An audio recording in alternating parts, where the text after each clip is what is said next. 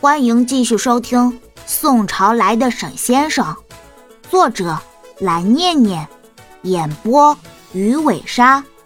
偷偷告诉你，全集免费哦。第一百七十六章。只见叶明川从袖中掏出一个瓷瓶，咬开盖子，便将里面不知是什么的药丸吞了下去，随后单手结印，另一只手指天，嘴中念念有词。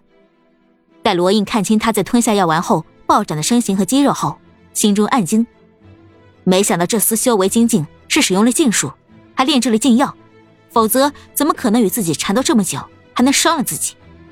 只是这无异于杀鸡取卵，千百年来使用禁术禁药之人，没有一人得过好下场的。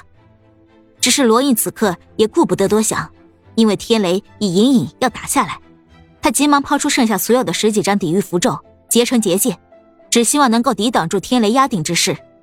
只可惜，在天雷打下的那一瞬间，罗印才发现，自己区区几张符纸想要抵挡天雷，简直是螳臂挡车。几十条碗口粗细的天雷被叶明川的咒术引动下来，疯狂地打在罗印设置的结界上。罗印艰难地抵挡着，额头上冒出豆大的汗珠。杨小兵急得不行，却怎么也动弹不了。眼看这结界连一分钟都没能抵挡。就开始震荡，便要碎裂了。他急得大喊：“雪峰，雪峰，你快醒醒！你快醒醒啊！你再不醒来，我们就真的全部都完了。师傅他已经抵挡不住了。”沈雪峰依旧没有睁开眼睛，只是握着冰链的手指却动了动。就在结界碎裂的千钧一发之际，沈雪峰霍地睁开了双眼，甩开周安妮的手臂，抬手便将冰链抛下了空中。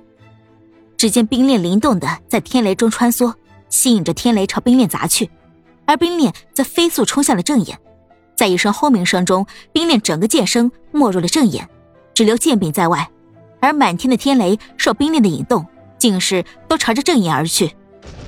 一阵惊天动地的响声中，几人觉得脚下的西山仿佛都要被生生劈开了。那一瞬间，连空间都出现了扭曲。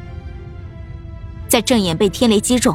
大地剧烈晃动，空间震荡之际，一口黑血从叶明川的口中喷出。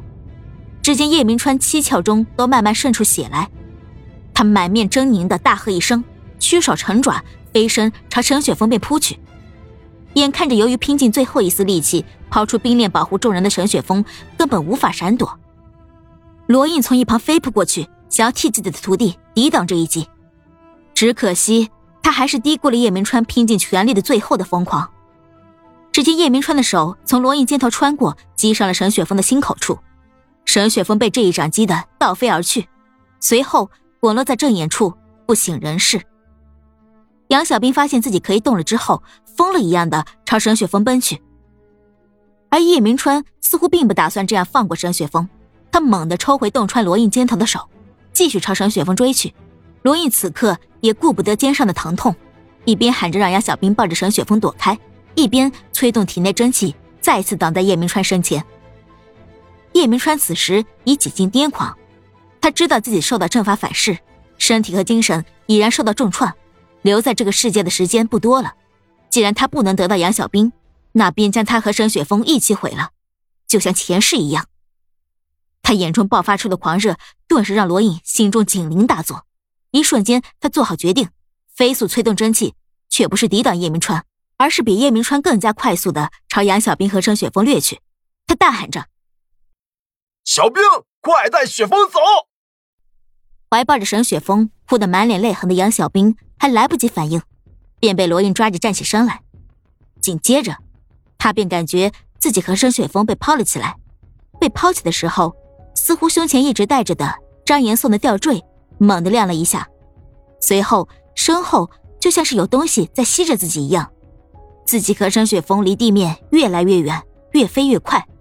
他喊了一句“师傅”之后，一阵天旋地转的感觉袭来，他便什么也不知道了。叶明川看到罗印竟然将杨小兵和沈雪峰扔进了天雷撕扯出来的空间裂缝中，目眦欲裂的就要追上去，谁知此时异变再生，本已插入阵眼的冰面。却突然腾空而起，一阵寒芒直刺向叶明川心口处。叶明川来不及闪躲，生生受了这一道剑气，被打落在地。冰炼见叶明川无法再追上，在空中晃了两晃，便也朝着空间裂缝飞去。在冰炼刚刚飞入之后，被天雷撕开的空间裂缝便渐渐的合拢起来。待到裂缝合拢，脚下大地停止晃动，头上的乌云也渐渐散开，阳光再次洒进来之时，罗隐发现，入目之处一片狼藉。老胖和黑影男以及两名特殊事件调查部门的人都已昏倒在地，不知是死是活。而叶明川正在地上痛苦的蜷缩着。此时，叶明川只觉得五内俱焚，冰炼刚刚的一击带着寒冰刺骨的剑气在自己体内流窜，而自己此时已感觉到力量在逐渐的流逝，他无力抵抗冰炼的剑气，只能痛苦的蜷缩着身子，像一条濒死的鱼一样。张着大嘴，拼命的喘着粗气，缓解身体的痛楚。虽然现在的这具身体并不是自己的，可是自己的精神聚集在这具身体上，所有的痛感他都能感受得到。罗隐虽然自己也只剩下了半条命，可是看着叶明川半死不活的样子，还是出言讥讽道：“早知今日，何必当初？”叶明川断断续续的说道。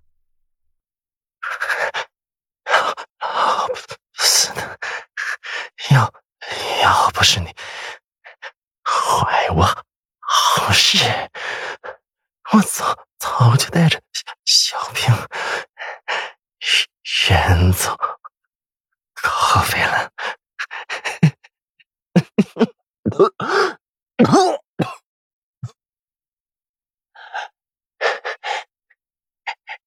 你你以为？把他们扔进空间裂缝，他们就能活吗？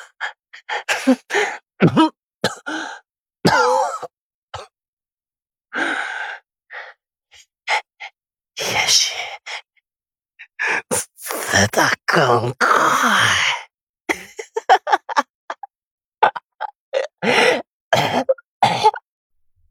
罗毅眯了眯眼睛，冷笑一声：“哼，他们能不能活，要看天命。而你这次，可是再也逃不掉了。”叶明川说：“老东西，别大方厥词了，等我恢复。”过来，你绝绝对不是我的对手。说着，便要伸手从身上掏东西，耳边却传来一道邪魅戏谑的声音：“你在找这个吗？”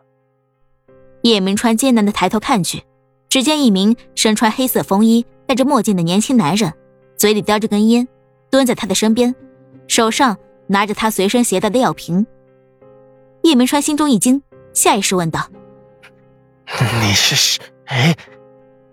男人挑挑眉，似笑非笑的看着他，嘴里说着：“我是谁？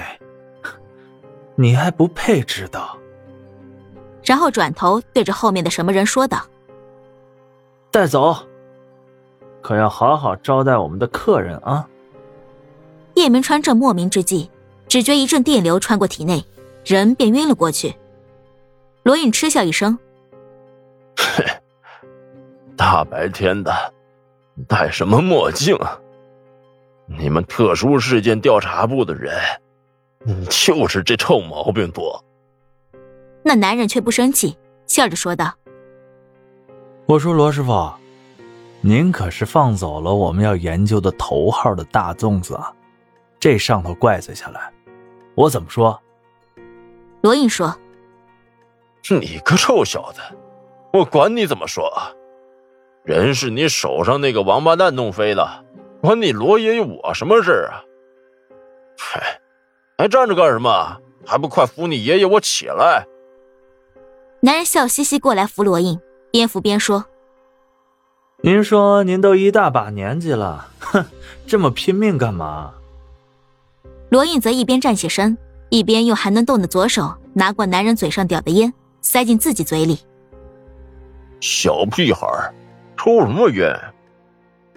两人一瘸一拐的，哦，准确的说是男人扶着一瘸一拐的罗印上了停在不远处的直升飞机。杨小兵再次醒过来时，只觉得浑身酸疼，睁开眼睛却伸手不见五指。本集播讲完毕，记得点个订阅哦。